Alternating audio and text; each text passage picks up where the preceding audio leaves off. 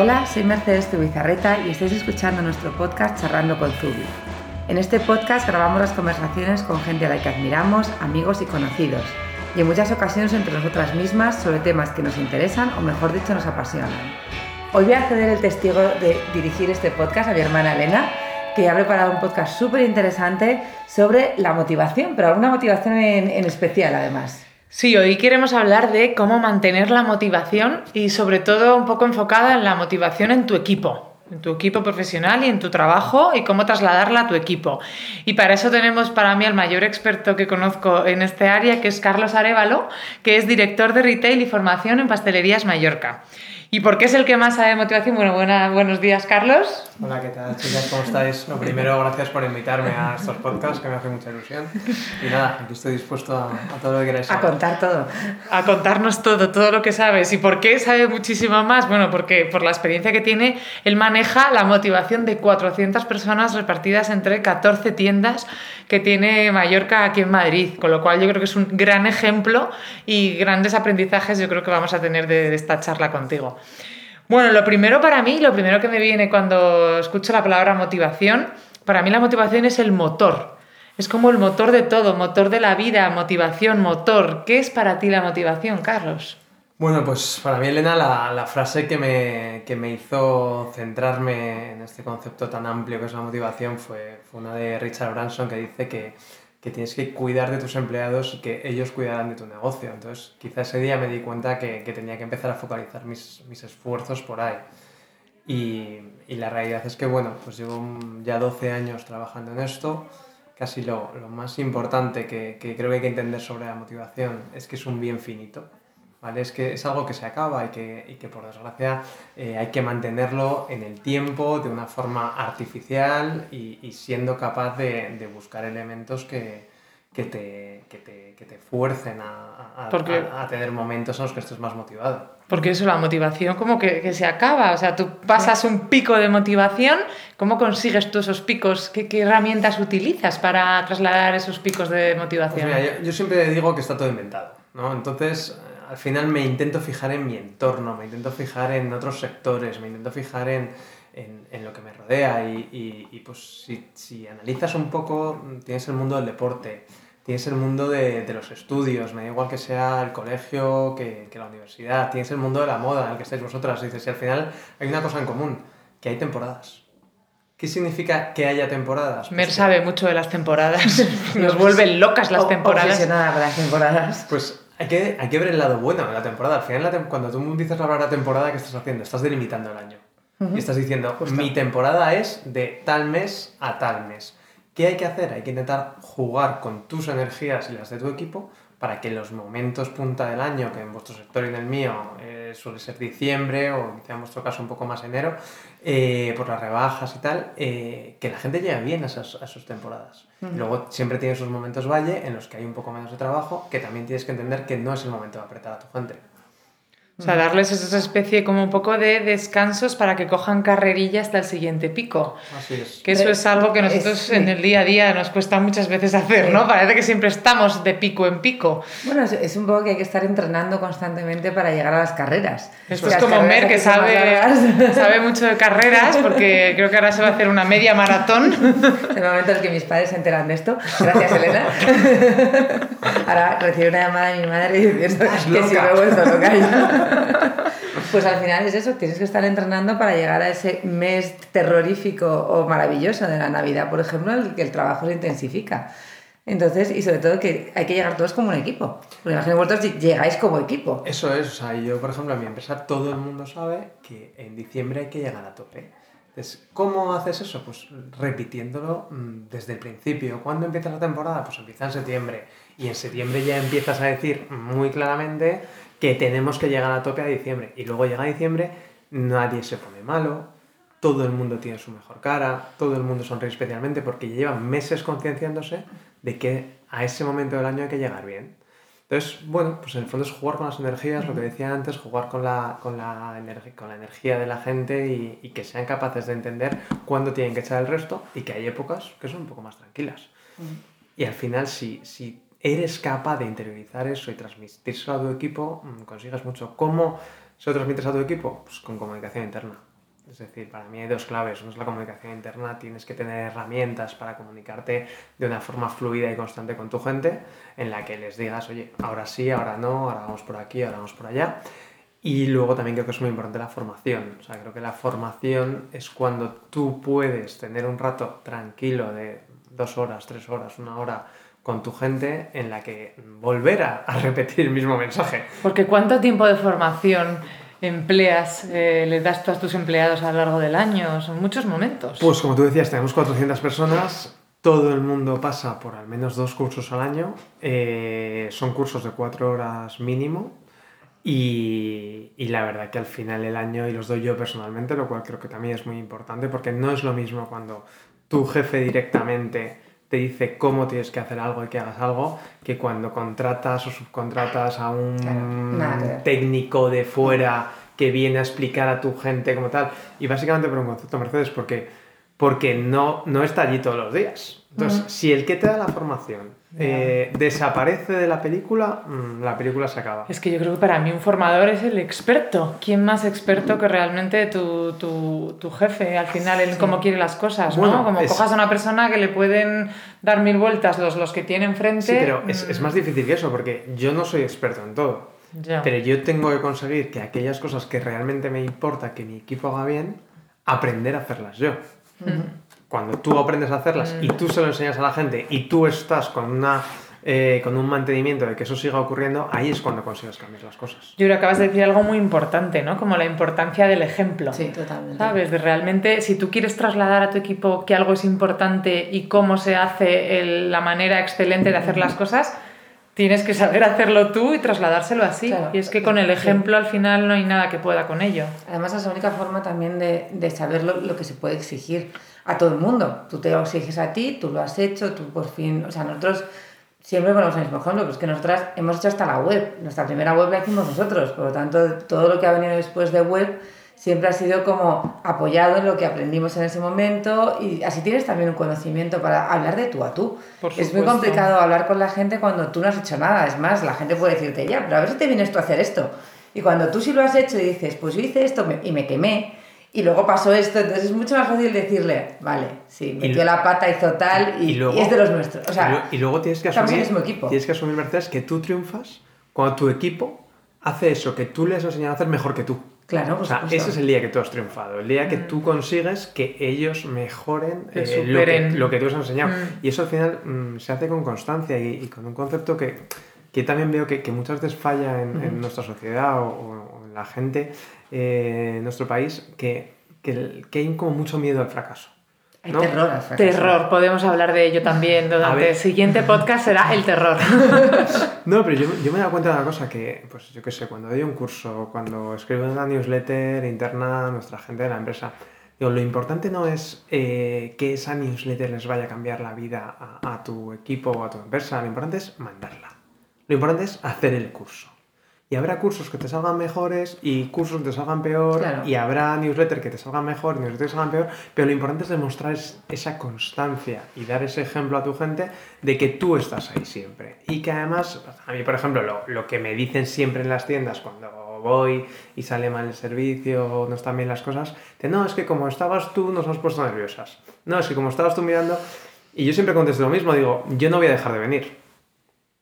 Por lo tanto, mm, les das, les das un mensaje muy claro de que es que esto hay que hacerlo bien y que no pasa nada que no te sale bien hoy, pero yo voy a volver mañana y te voy a volver a pedir que me hagas un café con la forma de corazón. Porque es que no puedes, no puedes cejar en ese tipo de cosas que realmente te importan y que quieres transmitir a tu cliente. ¿Cómo juegas tú un poco también con la presencia que tienes? Es eh, continua, ¿no? También por lo que estabas diciendo, ¿no? De pongo nerviosa, no vengas, tal. O sea, también supongo que tienes que jugar con ello, ¿no? Eso es un arte. Eso, eso es un arte y, No nos vas a desvelar el secreto. y creo que no hay que contarlo todo. No, es verdad. Sí, es esto, el, entrenador que no se note que está, pero está. Animando. La madre que está ahí. Has dado la clave, Mercedes. Eh, hay que saber jugar con la presencia de- de- de- del jefe o del responsable de un equipo. Porque ni vale el estoy encima de todo y estoy todo el rato encima tuyo, porque al final esa gente acabas, genera- acabas haciendo gente floja o gente con poca capacidad de Y decisión. asfixias, ¿no? Claro, les acabas asfixiando y, te, y al final tienes que estar tomando todas las decisiones. Tampoco vale de nada el jefe ausente, porque al final un jefe ausente es una persona que, que en el fondo, yo siempre digo lo mismo, que lo más desmotivador que haya, que estamos hablando de desmotivación, es cuando tu trabajo da igual que esté bien o mal. Oh, eso es horrible. O sea, Eso es horrible. eso es lo realmente desmotivador, que podemos hablar de cómo motivar, pero lo más importante es no desmotivar. Sí. Sí. O sea, sin eso, duda. eso es la clave Punto de, número uno, de- de dirigir personas. ¿Cómo no desmotivar? Pues mirad, lo que más desmotiva es cuando da igual que lo hagas bien o mal, porque por inercia todo el mundo lo va a hacer mal. O sea, si tú dices, oye, hacerlo bien me cuesta un poquito de esfuerzo, hacerlo mal eh, me cuesta menos esfuerzo, como en esta empresa da igual hacerlo bien que mal, pues todo el mundo lo hace mal. No, Entonces, claro, sí. el verdadero arte es ese, el saber cuánto de encima tienes que estar de la gente. ¿Y eh, qué utilizo yo? Pues el- en el fondo el, el truco de las temporadas. Es decir, mm, hay momentos valle en los que no hay que agobiar a la gente, no hay que estar todo el día siendo eh, muy pajillero, muy pijillero con eh, el esto no está bien, esto no sé qué, esto no sé cuántos. Y, por ejemplo, la previa Navidad, mm, ponte en el mes de noviembre, hay que estar todo el día encima. Para que de verdad ellos vean que ese es el momento en que todos tenemos que estar Hay que trabajando perfecto todo. y hay que tolerar un poquito más los momentos bajos. Yo creo que esto está ligado, lo de no desmotivar, a lo de, tú decías, lo de que importen las cosas, para mí siempre lo digo muchísimo, responsabilizar a la gente. O sea, que realmente no piensen que hazme el primer chequeo de esto y luego lo voy a chequear yo siempre. No. Tu responsabilidad es que ya directamente de tu revisión o de tu aprobación o de tu, tu decisión va directamente al proveedor o al cliente y te enfrentas directamente con que pueda o no pueda haber un problema y que está bajo tu responsabilidad. Y que al principio, evidentemente, cuando una persona es nueva hay que estar encima y formarla de la mejor manera posible, es la clave, y después darle la responsabilidad. Siempre tendrás un poco de miedo a, las primeras decisiones, pero en cuanto vea que realmente se responsabiliza, la gente se toma esa responsabilidad muy en serio, la asume y se esfuerza en hacer las cosas bien. Y hay una cosa importante, que permitir el fallo. Tú fallaste la primera vez que lo hiciste. Sí. Eh, Es normal que la, la siguiente persona que tenga que hacerlo falle en algo la primera vez que lo hace. Entonces, no puedes decir en plan, no, como estoy yo aquí y ya te he dicho cómo hacerlo, tienes que hacerlo eh, pe- perfecto. No, tú has fallado y ellos pueden fallar, que se puede fallar siete veces, es lo mismo, obviamente. Sí. Porque el fallo tiene que dar luego a un aprendizaje. Y normalmente nosotros aquí, eh, por, por lo menos nosotros en Zubi, damos bastante li- libertad a los que trabajan con nosotros y a veces incluso ellos van, pero no me vas a corregir. No, no, se va a mandar así. Si tú crees que está, está bien hecho, se manda. En plan de, no estoy del todo segura. Digo, bueno, también hay que dejar de revisar en un momento dado. Es que si no es imposible avanzar, ¿no? Pero también yo metería con esto estoy diciendo un concepto más que, que quizá no sea motivación, ¿no? Quizá ya es un poco otro el tema, pero, pero es el concepto del- del control, ¿no? Es Sí. decir, o sea, tú tienes que tener unas herramientas de control Claro, que te permitan ver si, digamos que el paso uno es la formación y la motivación de tu gente, eh, el paso dos es la exigencia de que se están haciendo bien las cosas, pero al final, y como he dicho al principio, está todo inventado, en los estudios que hay hay exámenes. Y por desgracia, si no hubiese exámenes, la Claro. gente no se esforzaría. Sí. En el deporte que hay, hay partidos. Sí. O sea, cada domingo. Son retos. Cada domingo Mm. hay liga y cada domingo hay un partido y tú al final te has entrenado toda la semana Sí. para jugar bien ese día. Y tú tienes que ser capaz, me da igual que sea un feedback de los clientes, me da igual que sea, como hago yo, auditores externos, clientes misteriosos o mystery shoppers que, que auditan si lo que sea explican los cursos está ocurriendo o no. Pero tú tienes que tener tus sistemas de control, porque si no al final volvemos a lo mismo. ¿Para qué me voy a esforzar si va a dar igual? Sí. ¿no? Y cuando, y cuando ya entramos en temas más complejos, como, como por ejemplo el económico, ¿no? Que, que, que a mí mucha gente me dice, bueno, pero tú entonces, ¿cómo haces con tu gente?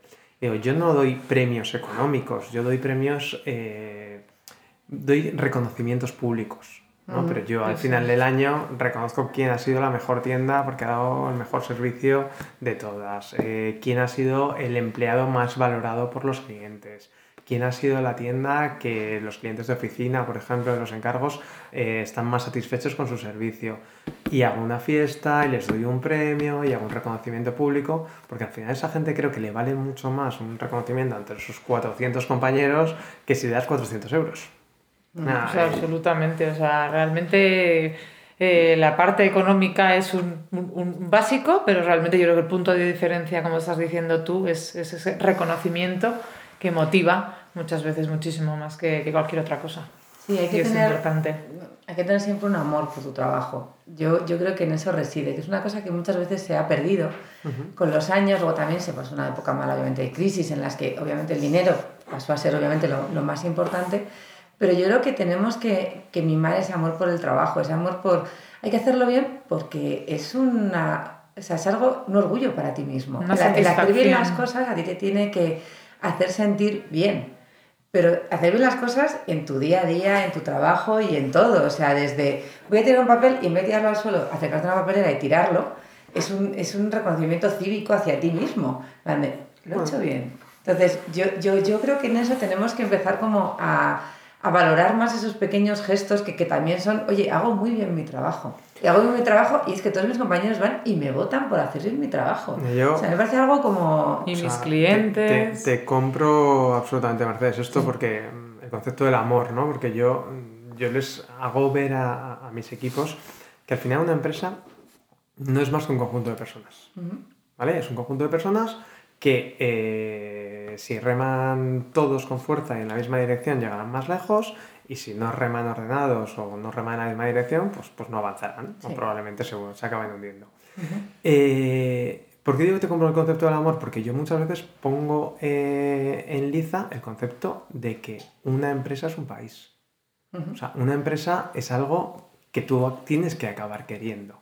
Y que tienes que sentir que tu empresa es como tu país. Y como el ejemplo que tú ponías de que vas por mm, la calle o por tu empresa y hay un papel en el suelo y lo recoges, pues es como mm, la que es de, de Santander y cuando va por la calle en Santander y ve un papel en la calle, lo recoge. ¿Por qué lo ha recogido? Porque se siente orgullosa de ser Santander.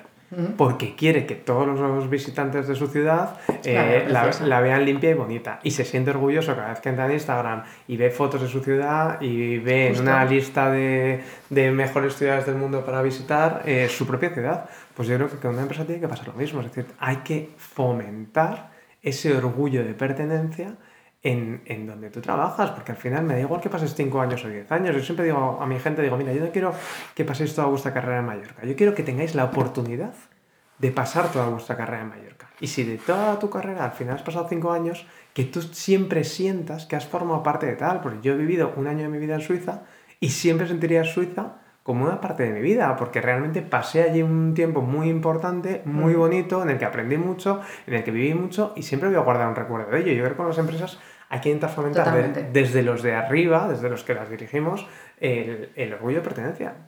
Y, y hay que y hay que aprender de cómo lo hacen, de cómo lo hace la gente. Otras para- empresas que a veces, que en empresas como Zubi, tan pequeña, tal, a veces sientes que solo tú puedes tenerla porque la has creado tú, pero, pero no, la verdad que trabajamos mucho en que realmente nuestro equipo se sienta orgulloso de, Sí. de estar creando y remando con nosotras en este proyecto tan bonito que al final, además en empresas tan pequeñas, el esfuerzo de cada uno representa tanto porque es un porcentaje tan grande del número de efectivos que tenemos remando en la misma dirección, que ese remo suyo es que a lo mejor es un, es un 15, un 20% del total esfuerzo que hay en la barca, ¿no? En empresas pequeñas, en vez de país, somos familia. Entonces, Bueno, además, en nuestro mismo. caso, como nos confunden, porque realmente Elena es María y yo soy Marieta, pues realmente entran y dicen, ¿eres Elena? A María y María, no, no, está abajo. Entonces, al final, como nos acaban liando unas por otras, primas Pero- y familia, pero- pero, es lo Pero, mismo. o sea, es que en el fondo es lo mismo. es lo mismo. O sea, es el orgullo de pertenencia a tu familia, a tu Sí. país o, o a lo que tú quieras. Sí, to- totalmente. Bueno, pues la verdad yo creo que Mer hemos eh, aprendido muchas cosas sobre, sobre la motivación. Así que, bueno, Yo, yo creo que como cierre eh, queremos agradecerte muchísimo que hayas venido y nos quedamos, a mí me ha encantado esa- ese símil con país y ese símil co- como amor. O sea, al final trabajar juntos eh, no es solo un trabajo, pasas muchas veces más tiempo con la gente con la que trabajas y con tus jefes y con todos que con tu propia familia. Por lo tanto, eh, tener un buen ambiente de trabajo, estar motivado, llegar con ganas por la mañana para hacer siempre un poquito más, creo que es fundamental porque al final es revierte en ti como persona. es un tesoro absoluto. Y, y- y el trabajo ennoblece a las personas. Por lo tanto, si además estás motivado y eres feliz y llegas y dices, tenemos que hacer la mejor Navidad de la historia, aquí vamos como de espartanos. Sí, pero, pero no, no hay que confundir las arengas No. con la constancia. O sea, Sí, totalmente. Lo, lo realmente importante no es el arengar muy bien, sino el, el saber dar cada día a tu gente lo que necesitan para llegar al, al, destino o al objetivo que tú te has propuesto. Es decir, el cómo visualizar las cosas con el largo plazo suficiente para decir, oye, vamos a ir dando estos pasitos hasta ser capaces de llegar perfectos a esta época del año o a una apertura de una tienda nueva o a un hito que, que, tú te pongas. creo que es muy importante tener esa mentalidad global de que tú tienes responsabilidad sobre, es que me da igual que tengas responsabilidad sobre 4, sobre 6 o sobre 400, al final en el fondo es lo mismo. Y tú tienes que ser capaz de llevar a esa gente eh, por una vía eh, que, que, que, confluya con tus objetivos, al fin y al cabo. Justo, y esa comunicación, lo decías antes, de objetivos, realmente que los compartan y los conozcan. Si no, no van a saber cuáles son las prioridades. Transparencia, o sea, no hay que guardarse nada. Como decía Jack, Welk, decía que a tus empleados eh, siempre diles la verdad, porque de todas formas ya la saben. Claro. Totalmente, bueno, me, me, encanta esa frase. Nos quedamos con ella, porque es una realidad como un templo. Gracias, chicas, pues por invitarme y la verdad que sido Muchísimas un rato estupendo estar con vosotros. No, hemos aprendido un montón, yo ya me he apuntado un montón de cosas. Madre mía. Pues nada, esperamos que hayáis disfrutado y aprendido y nos encantaría que compartierais con amigos o por redes sociales este episodio si os ha gustado el tema. Recordad que podéis escuchar todas nuestras charlas en nuestro canal de iTunes de podcast que se llama igual que el programa Charlando con Zubi y igualmente los compartimos en nuestro blog regularmente. Me despido, hasta muy pronto con un fuerte abrazo. Gracias. Gracias.